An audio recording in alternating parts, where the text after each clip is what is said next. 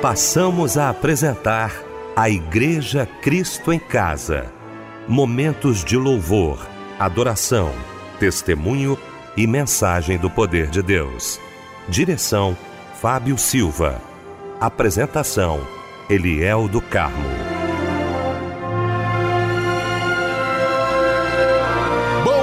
Noite, queridos de Cristo em Casa. Que alegria, que bom estarmos juntos nesta noite maravilhosa de segunda-feira. Que bom ver a nossa equipe toda reunida para mais um grande culto da Igreja Cristo em Casa, já louvando a Deus pela sua vida, pelos livramentos né, deste dia. Que bom que nós estamos juntos aqui para ouvirmos a voz de Deus. Deixa eu cumprimentar aqui com muita alegria a nossa equipe nesta noite maravilhosa. Quero começar pelo meu querido pastor Paulo Afonso Generoso da Assembleia de Deus Betel, mensageiro de hoje, mensageiro de todas as segundas-feiras aqui para nossa alegria no nosso Cristo em Casa. Pastor Paulo Afonso, muito boa noite, a paz do Senhor, querido. Boa noite, pastor Eliel do Carmo, pastor Anélio Sarmento, ao Fábio Silva e aos queridos ouvintes da Igreja Cristo em Casa. Amém, Pastor Paulo Afonso. Fábio Silva, meu querido mano, meu irmão do coração, um beijo para você, Fábio. Que bom tê-lo aqui, tá, Fábio? Muito boa noite, a paz do Senhor. Boa noite, meu mano, Pastor Eliel do Carmo, meu amigo. Boa noite, Anésio Sarmento, meu tio amado. Pastor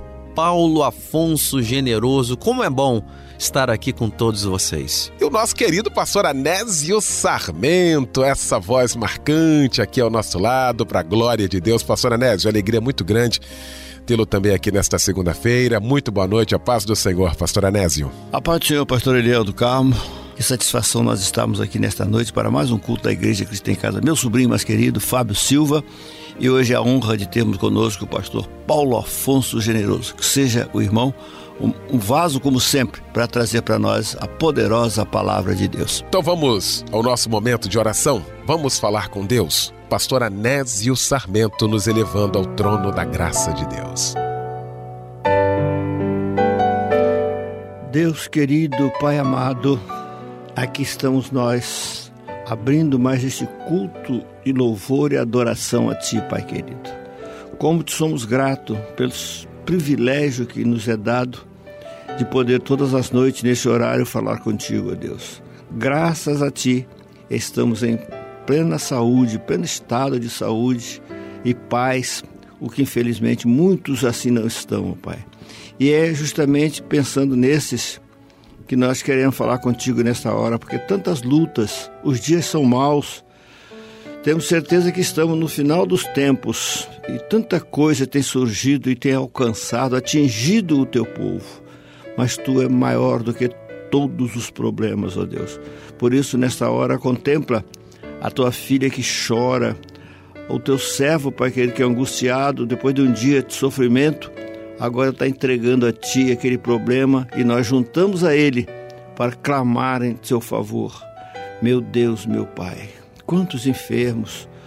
Os leitos dos hospitais estão repletos e muitos dos teus filhos estão ali entre aqueles e nós sabemos que tu és o Jeová Rafa, o Senhor que sara. E tu pode estar ouvindo agora a oração da tua filha que está clamando em favor do marido, do filho que está enfermo. Pai querido, visita os lares. São dias terríveis quando o inimigo tem atacado a família, porque ele sabe que enfraquecendo a família, ele enfraquece a igreja. Mas tu tem cuidado. Teu filho Jesus Cristo é o dono da igreja e ele tem cuidado dela. Ele disse que as portas do inferno não prevaleceriam contra a igreja dele. Aleluia!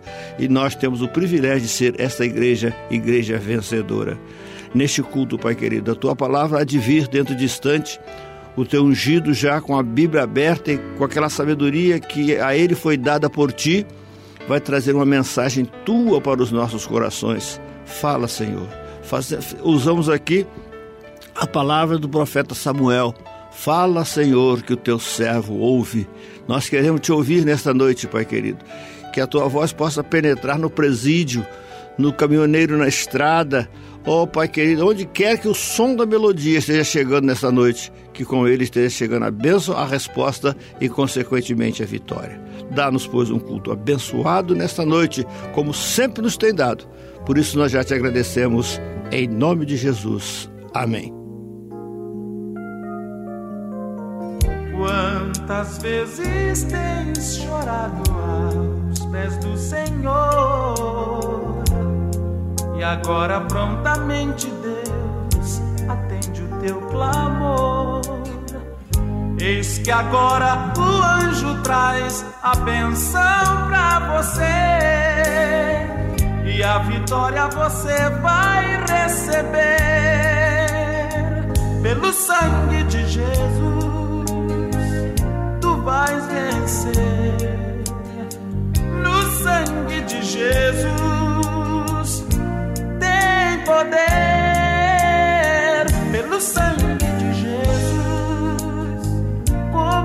Comece a cantar. Pelo sangue de Jesus, Deus vai operar.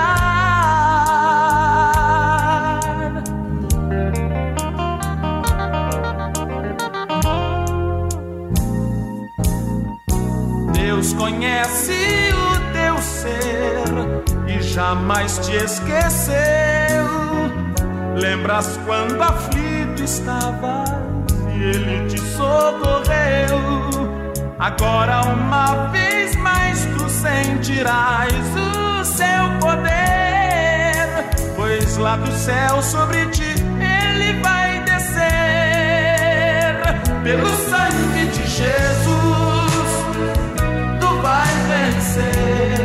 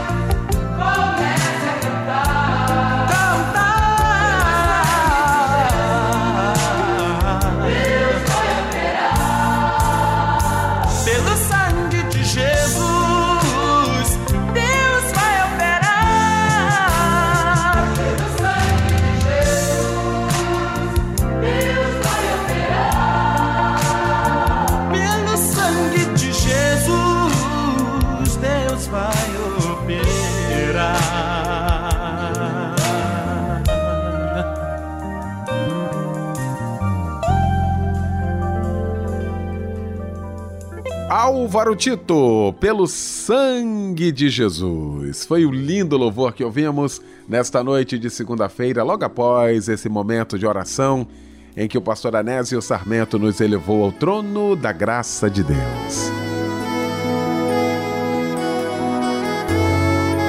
Olha, gente, daqui a pouquinho, já já pregando a palavra de Deus, como todas as segundas-feiras aqui no nosso Cristo em Casa, para nossa alegria, o nosso querido pastor Paulo Afonso Generoso, que vai trazer para a gente agora a referência bíblica da mensagem desta noite. Eu queria trazer o texto de 1 de Reis, capítulo 19, versículo 18, para nossa meditação nesta noite. Eu vou estar falando sobre a geração dos sete mil. Muito obrigado, meu querido pastor Paulo Afonso Generoso. Mas eu queria falar agora do curso de teologia da Rádio Melodia. Graças a Deus, graças a Deus por essa ideia maravilhosa viu, de estudarmos a palavra de Deus. Pois é, este curso chegou para preencher algo que de fato estava faltando, né? Às vezes nessa nossa correria do dia a dia, estamos sem tempo, não é, de ir a um local e aí, graças a Deus, a rádio teve essa ideia, toda uma equipe, não é? Depois de dois anos de trabalho, uma equipe chegou à conclusão de que deveríamos de fato confeccionar, realizarmos então o curso de teologia da Rádio Melodia. E nós temos recebido, sabe, tantos irmãos queridos dizendo: olha, muito obrigado por esta oportunidade. E tem sido importante, como tem sido importante estudar a palavra de Deus. Por exemplo, em 18 meses você conclui aí todo esse curso que vai te dar aí, sabe, amparo, vai te dar aí uma visão sobre a teologia, daquilo que a gente quer, daquilo que Deus quer para as nossas vidas. Não vamos entrar em embaraços. Isso tem sido tão importante, viu? Esses são relatos de ouvintes que já estão participando, estudando a palavra de Deus com a gente. Então não perde tempo não. Acesse agora cursosmelodia.com.br. Você vai ter todas as informações, viu? Como que o curso funciona, como é que você vai fazer, como que você vai assistir às aulas. Então, queria que você, agora que está ouvindo a gente, você que tem esse desejo no coração de aprender a palavra de Deus, acessasse então aí esse nosso site, cursosmelodia.com.br.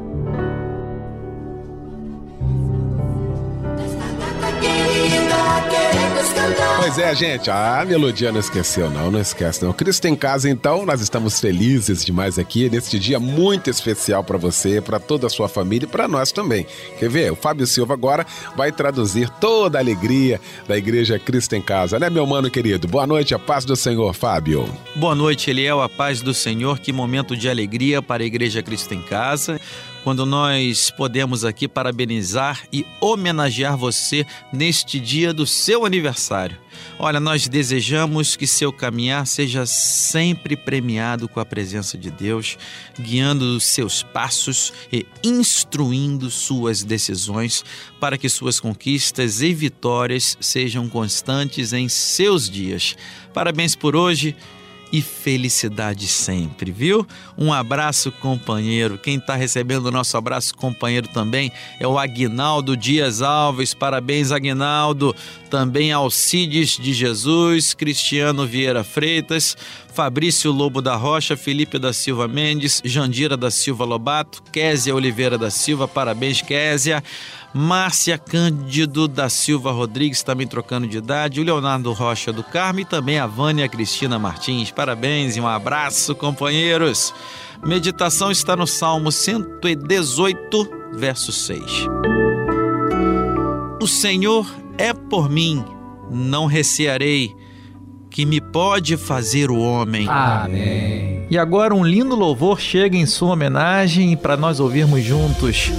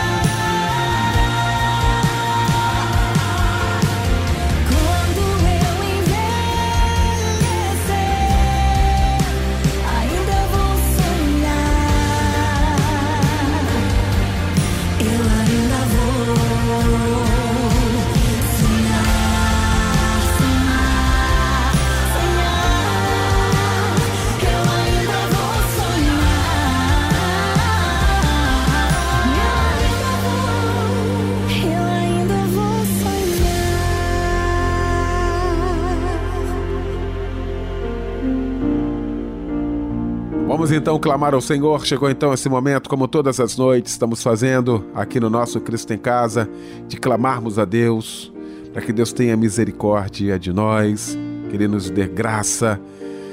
Nós vamos fazer isso agora. Eu quero conclamar você. Onde você estiver neste momento, vamos falar com Deus, juntamente com o bispo Ronald Ribeiro.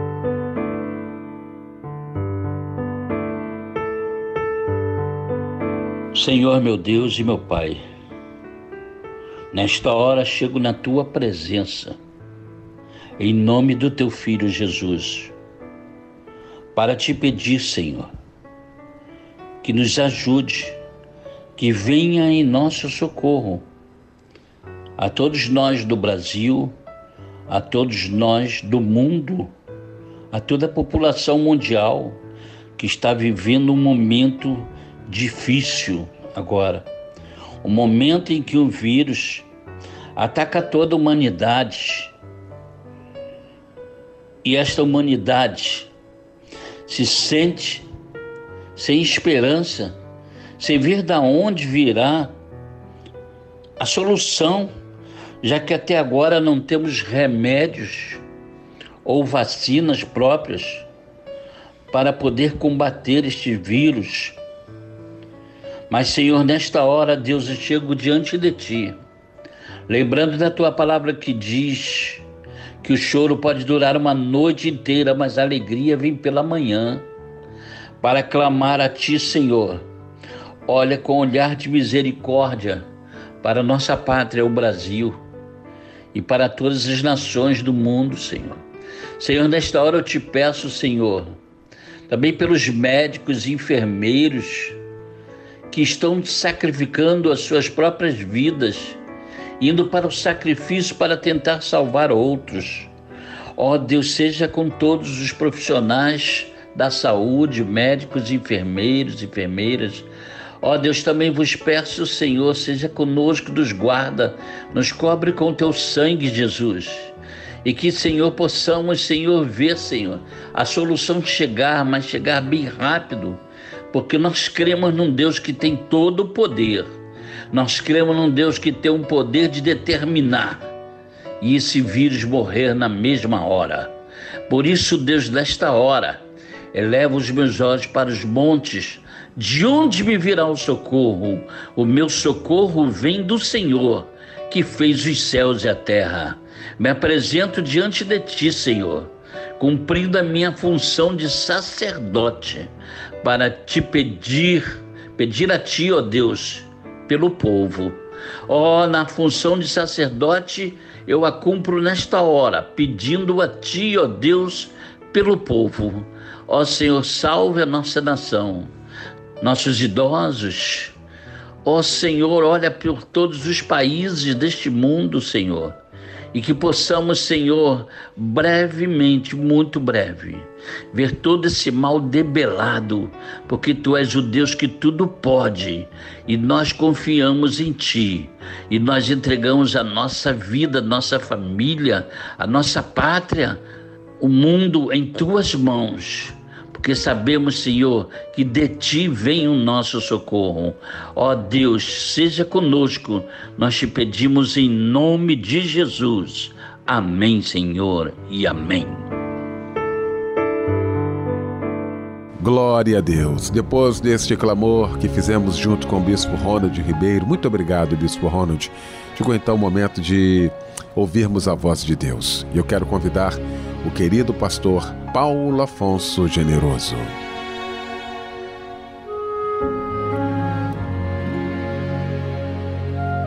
Meu querido irmão, o texto que nós mencionamos em 1 de Reis 19, 18 diz assim: Mas eu deixei sete mil pessoas vivas em Israel, isto é, todos aqueles que não adoraram o Deus Baal e não beijaram a sua imagem.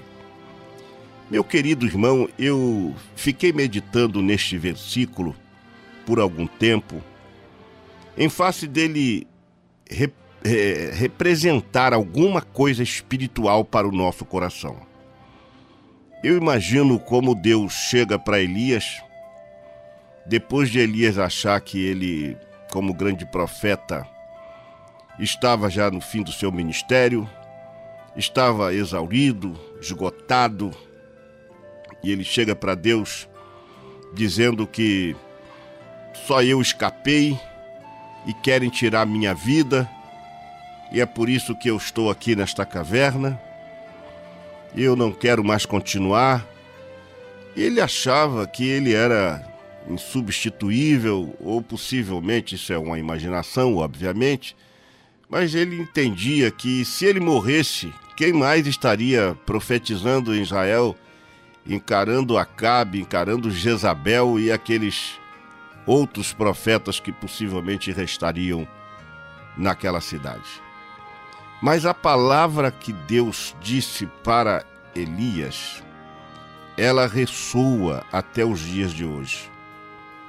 Quando Deus falou para ele: Mas eu deixarei sete mil pessoas vivas em Israel, isto é, todos aqueles que não adoraram a Deus Baal e não deixaram a sua imagem. Deus tinha os crentes de reservas, os salvos em reservas, os santos em reserva. Ou seja, com a morte de Elias, a obra de Deus ia prosseguir, ia continuar. Ele não era o único, ele não estava sozinho. Deus tinha muito mais gente, mas muito mais gente para dar consecutividade à sua obra. Eu queria compreender com você um pouco de quem era essa geração, em simples palavras, mas quem era essa geração? É interessante que essa geração ela não aparece no contexto do ministério de Elias. Não se tem nenhum registro anterior ou sequer posterior sobre essa geração. Era uma geração desconhecida. Até mesmo o profeta Elias, com toda a sua bagagem, ele não sabia nada sobre esta geração. Era uma geração que também nós não sabíamos, ou ninguém poderia afirmar isso, que eles estavam orando para que não chovesse. Elias não, Elias orou para que Deus mandasse a chuva. E essa geração não faz isso, não fez isso. Essa geração não ressuscitou nenhuma filha de viúva. Essa geração não tinha visibilidade, ela não ouve a voz de Deus numa caverna. Ela também não é conhecida. Ela também não se apresenta. É Deus que apresenta essa geração.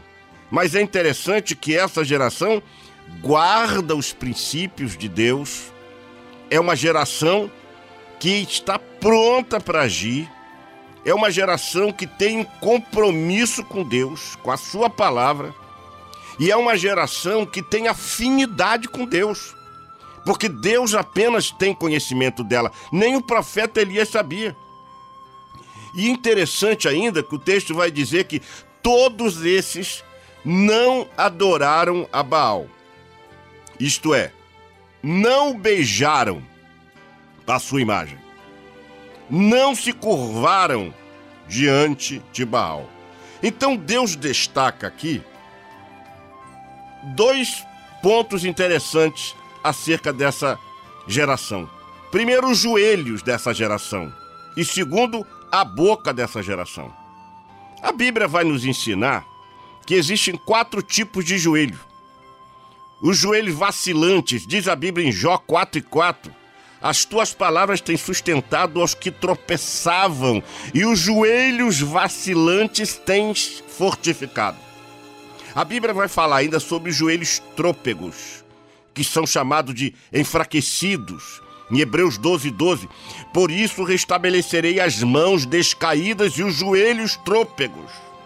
A Bíblia vai nos dizer ainda, em Daniel 5 e 6, de joelhos trêmulos, então se mudou o semblante do rei, os seus pensamentos o turbaram, e as juntas dos seus lombos se relaxaram, e os seus joelhos batiam um no outro.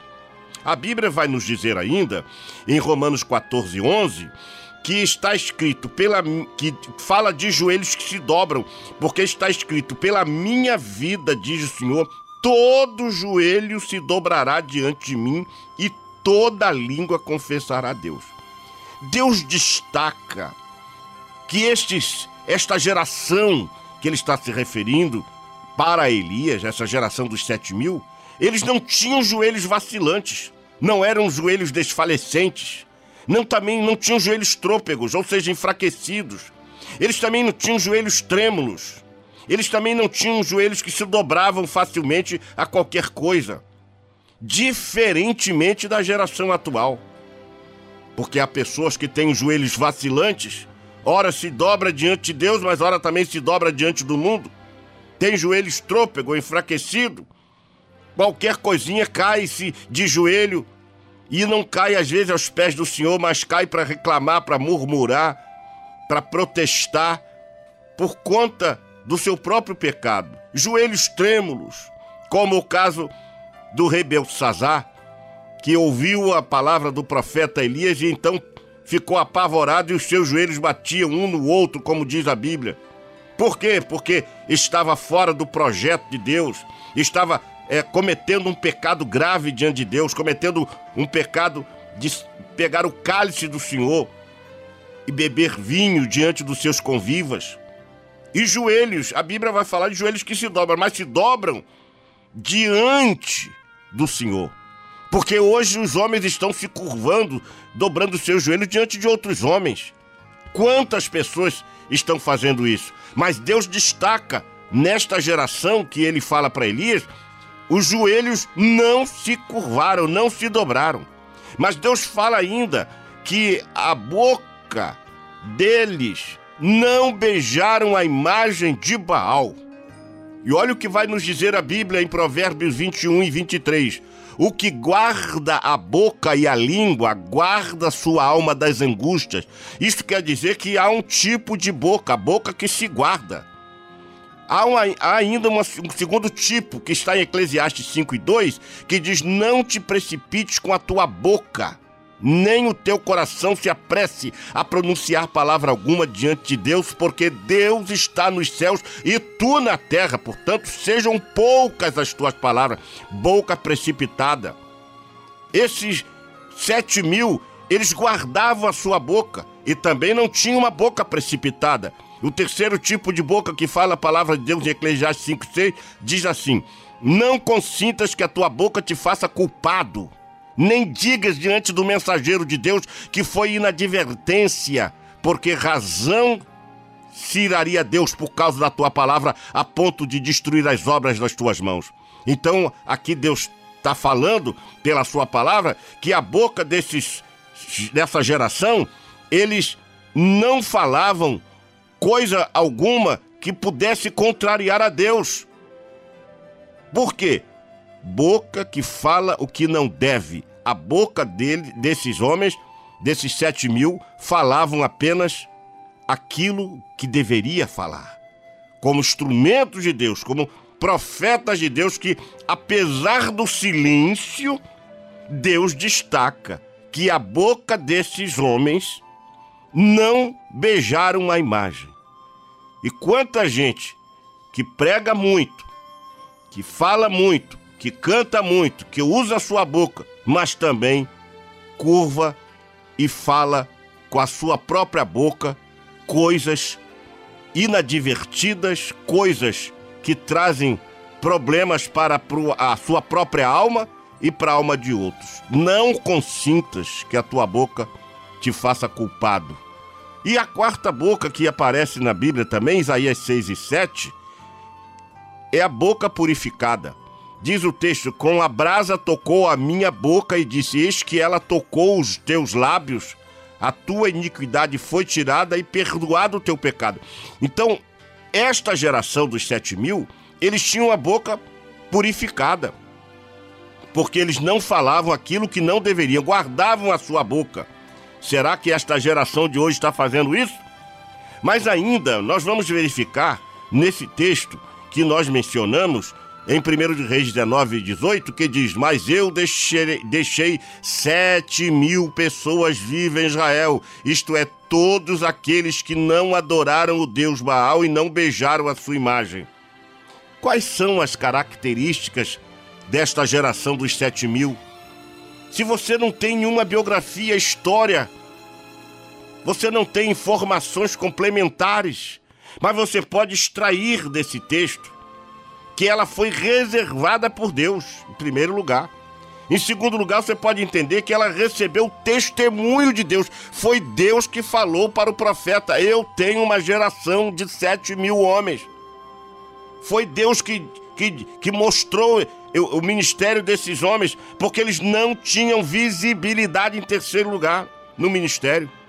Era uma geração que não tinha visibilidade alguma, nem Elias sabia. Não era conhecida também até do próprio profeta. Em quinto lugar, não se curvou diante de outro Deus. Em sexto, não se deixou levar pela tentação de Baal. E em sétimo lugar, não prestou nenhuma homenagem ao Deus Baal. Então essa geração, ela tinha características que está precisando, que está faltando na geração de hoje.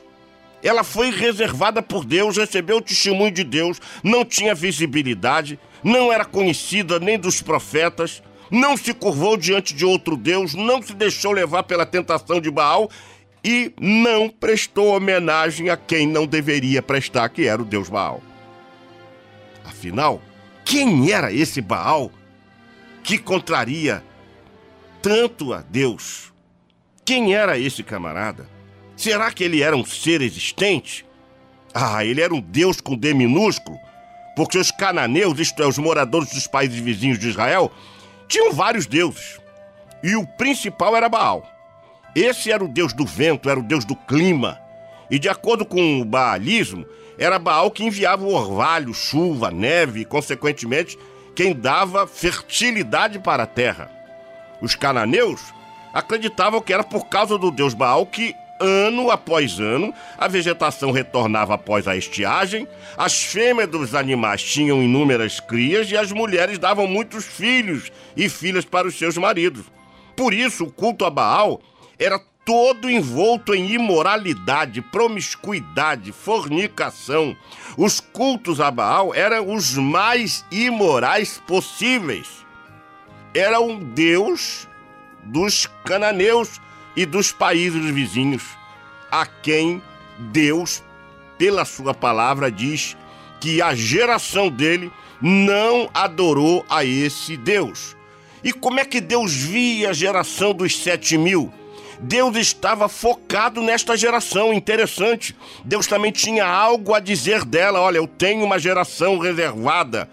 Deus mesmo dá testemunho dessa geração, dizendo assim: Olha, Elias, eu tenho uma geração reservada. Então é o testemunho de Deus, que não se curvou. Deus está dizendo: eu tenho, uma, eu tenho uma geração fiel. Eu tenho uma geração que só olha para mim, que me adora, que me cultua, Deus apresenta para o profeta uma nova geração. Deus faz com que aquela geração fosse uma referência para um profeta, um grande profeta, por sinal. E Deus fala: Elias, eu tenho uma geração que você ainda não conhece. Não pense que se você morrer vai acabar a igreja. Eu, você não está você está imaginando errado. Não pense que o campo vai ser destruído se, se você morrer, porque eu tenho uma geração, a geração que não se curvou diante de Baal. A geração que, apesar do sofrimento imposto aos profetas, esta geração está de pé.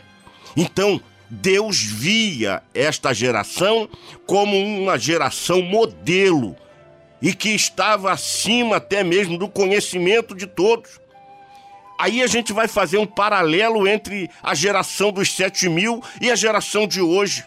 E quando a gente começa a, a fazer essa diferença, essa diferenciação, a gente vai se sentir até triste em olhar para a geração atual comparativamente à geração dos sete mil, porque a geração dos sete mil nunca dobrou os joelhos diante de Baal. Mas há uma geração atual que se curva diante de Deus, mas também se curva diante de Baal, que é a geração dos divididos. O Baal pode representar muita coisa, pode representar o mundo, pode representar os prazeres, pode representar a carne, pode re representar a vaidade, pode representar o poder reinante. E aí, muita, muita gente ainda vivendo a geração dos divididos. Estamos tendo, meus queridos irmãos, hoje a geração dos divididos, crente com pé na igreja, outro com pé no, e outro no mundo. A geração dos sete mil comparado à geração atual, a geração dos 7 mil nunca beijou os ídolos. Há uma geração atual que também nunca beijou Baal, mas beija o mundo, beija suas concupiscências, beija seus valores, sua vaidade pessoal. É a geração dos conformados. Se prostra diante de uma televisão, se prostra diante de um, de, uma, de um computador e adora aquilo, passa horas a fio, oito horas, dez horas, assistindo tudo que não deve. É a geração dos conformados. Temos uma terceira geração que não, se se comparar à geração dos 7 mil, é a geração. Essa geração dos 7 mil sempre esteve de pé. Ela nunca se curvou diante de Baal. Mas a geração de hoje é a geração do cai e levanta, cai e levanta, cai e levanta. E não consegue manter-se de pé. E a gente não tem como não dizer que é a geração dos caídos. Temos mais de 40 milhões de gente caída sem contar os que estão também dentro das igrejas. Uma geração atual que cai e levanta. Pastor, eu quero falar com o senhor que eu pequei, eu estou me afastando da igreja, mas se der, depois eu volto. A geração dos sete mil sempre esteve de pé a ponto de Deus dar testemunho dela. A geração dos sete mil, ela tinha um compromisso exclusivamente com Deus. E é uma geração que tem compromisso com Deus, mas também compromisso com Baal. É a geração dos descompromissados. Não tem compromisso com ninguém. Ele não tem compromisso com a liderança, ele não tem compromisso com a igreja, ele não tem compromisso com as regras, ele não tem compromisso com a autoridade espiritual, ele não tem compromisso com a ceia, ele não tem compromisso com os cultos de oração, ele não tem compromisso com os valores espirituais, não tem compromisso. É a geração dos descompromissados. Essa é a geração que estamos vivendo. Mas a geração dos sete mil é uma geração de exemplo para a nossa geração, porque é uma geração que nunca subiu aos púlpitos das nossas igrejas, mas subiu no conceito de Deus para permanecer de pé. É uma geração que nunca fez fogo cair do céu como Elias, mas fez cair do céu um testemunho divino de que esta geração, de que eles são verdadeiros adoradores.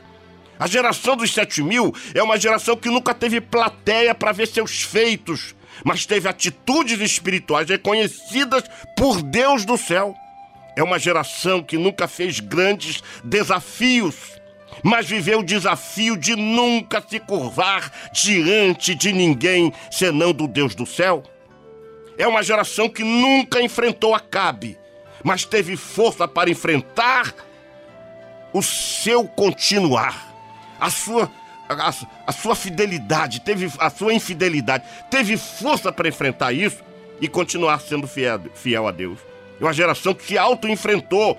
Essa geração nunca matou profetas, mas sempre viveu para adorar ao verdadeiro Deus. É uma geração que Deus dá testemunho. Meu irmão, meu amigo, quando a gente lê isso, a gente pode aprender algumas lições para a nossa vida que você nunca será visto apenas pelas grandes obras que você fez, mas pela adoração que você professa. Que se um dia vier acabar as profecias e os ministérios, mesmo assim Deus reservará para si uma geração de adoradores. Que nunca seremos o último da nossa geração, Deus sempre terá reservado uma nova geração de crentes fiéis que nem sempre aquilo que tem grande visibilidade é o que chama a atenção de Deus, mas aquilo que tem consistência e, e fidelidade. A vida não se resume nas avaliações que fazemos dela em cima das atuais circunstâncias, mas daquilo que Deus tem para nós quando ele, quando ele ainda não decretou o fim. Portanto, pense nisso, faça uma autorreflexão. Será que eu faço parte dessa geração dos sete mil? Eu creio que sim, porque se você está ligado neste programa, se você está ouvindo a palavra de Deus, Deus está realçando você. Talvez ninguém te conheça, mas meu irmão, minha irmã, Deus te conhece, conhece o seu coração. Ele te abençoe rica e preciosamente, em nome de Jesus. Amém.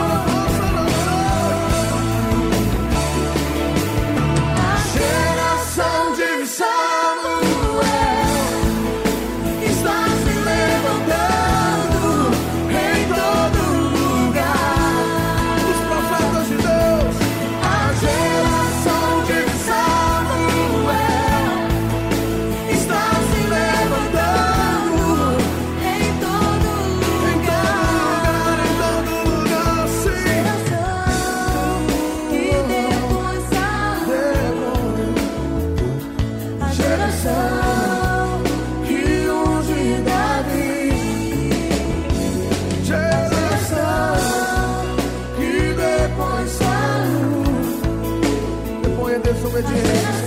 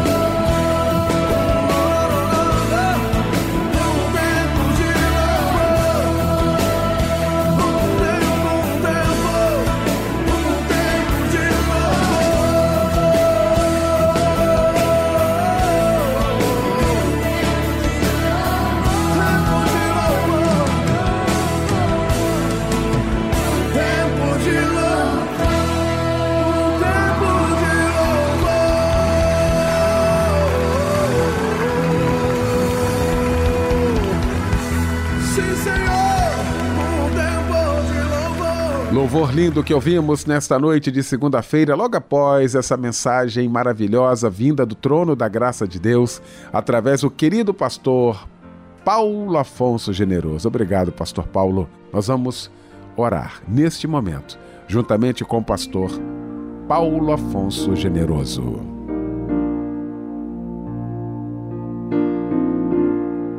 Senhor Deus, Pai do nosso Senhor e Salvador Jesus Cristo. Nós entramos na tua presença pelos méritos sacrossantos de Cristo Jesus com gratidão em nossos corações. Pela tua bondade, pela tua grandeza, pelo teu poder, pela tua misericórdia sobre as nossas vidas. Quero te apresentar, meu querido Deus, a teus filhos que agora estão nesta ligado nesta programação. Meu Deus, que o Senhor possa abençoar cada vida, cada família, cada pai, cada filho, cada mãe, cada parente, cada amigo que estão agora ouvindo esta programação. Que o teu espírito possa trazer paz aos corações, alegria, que cada uma dessas vidas que estão ouvindo esta programação possam ser alcançadas por uma palavra profética, uma palavra de estímulo para a sua vida. Permita que essas pessoas encontrem, meu Deus, respostas através da pregação da tua palavra. Usa de compaixão e de misericórdia. Nós dependemos de ti. Nós somos totalmente dependentes de ti, porque em ti nós vivemos. Em ti nós esperamos dias melhores. Mas, Senhor, nos ajuda a suportar as lutas, os problemas, as dificuldades e nos dá força para continuar.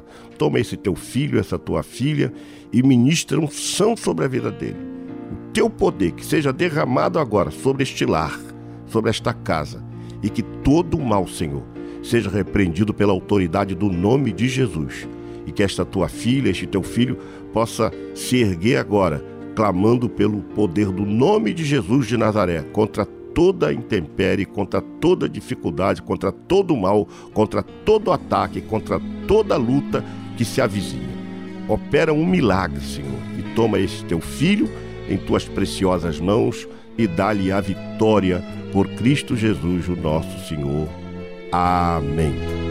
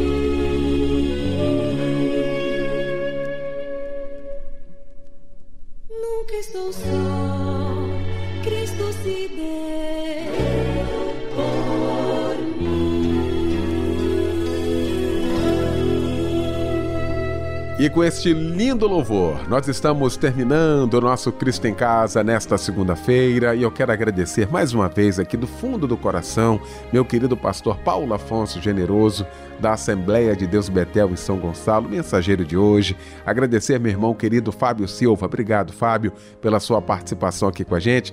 Pastor Anésio Sarmento, mais uma vez, muito obrigado. Ao Michel Camargo, um abraço muito especial para você ouvindo a gente em todo este planeta. O pastor Paulo Afonso Generoso vem aí para impetrar a bênção apostólica e com esta bênção fica o nosso boa noite e o convite para que estejamos juntos amanhã às 10 da noite em mais um Cristo em Casa. Que a graça do nosso Senhor e Salvador Jesus Cristo, o grande amor de Deus Pai e as doces consolações do Espírito Santo sejam com todos aqueles que amam e aguardam a vinda de Jesus. Amém.